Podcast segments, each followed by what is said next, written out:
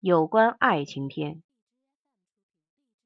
据说有不少观众在呼唤国产爱情片，其实国产片子里提到爱情的也不少。小时候我看过一部《战火中的青春》，那片子是打仗的，小男孩挺爱看，但看完又觉得有点腻腻歪歪的不对劲。现在知道，这是因为片里暗示了一点爱情。青年时代看过《庐山恋》，从片名就知道这是部爱情片。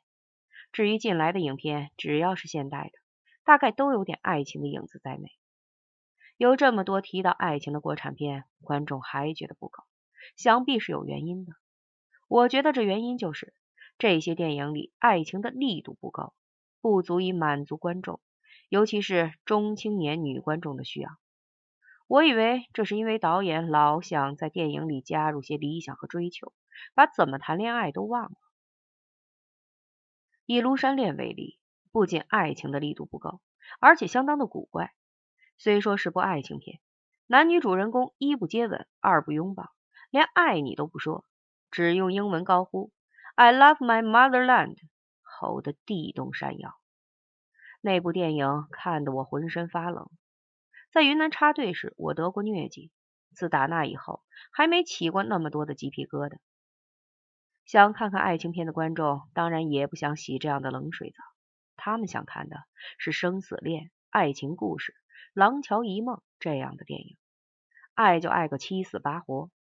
拿洗澡来打比方，他们不想洗冷水澡，也不想洗温水澡，他们要的是一锅热水，烫的能退猪毛。用猪毛来比喻爱情，虽然欠斯文，但能够说明问题。我要说的是，我国的编导要想使观众满意，一定要再升升温度才成。我敢拿我这个月的饭钱打赌，谁要是能搞出一锅滚滚大开的热水，一部爱到七死八活的电影。肯定能大获成功。读者看到我这段不阴不阳的文字，肯定会想到我不爱看爱情片。你猜对了，我爱看警匪片、科幻片，甚至武打片，就是不爱看爱情片。众所周知，警匪片很是扯淡。在纽约大劫案中，一帮土匪劫走了几十卡车的黄金。其实，在美国，除了国库，哪里都没有这么多的金子。谁要是不想活了，就可以去劫个试试。现在的科幻片则完全荒诞不经，在武打片里，人们在天上飞来飞去，随手一挥就放出一片 UFO 来，打到哪里哪里就爆炸，可就是炸不死对方。那些侠客们就这样浪费自己的神奇武功，却不肯用这种能力去开山劈路，造福于人。但是人也不能总这样一本正经。偶尔看看别人扯淡也是一种调剂。要让我来说，哪种电影都没有爱情片扯淡。人要像这种电影里那样疯狂，不出一个月准完蛋。实际上，多数爱情片的结局总是男女主人公之一完蛋，除了让他们完蛋，就想不出办法来收场。虽然女主角很迷人，男主角很潇洒，看到他们完蛋，我也不伤心。我知道。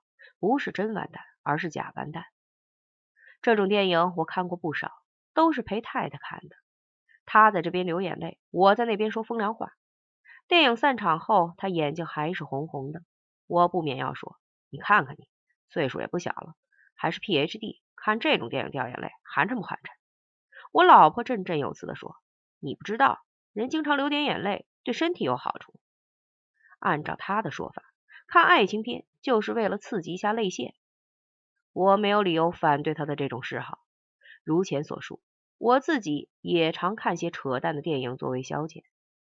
我知道有位伟大的哲学家、了不起的大智者维特根斯坦最喜欢看没品的侦探小说。相比之下，我没有算得了什么。女人爱看爱情片，这种嗜好也该得到尊重。我看不出我国的编导有什么理由不肯把水再烧热一些，他们爱看什么就拍什么吧。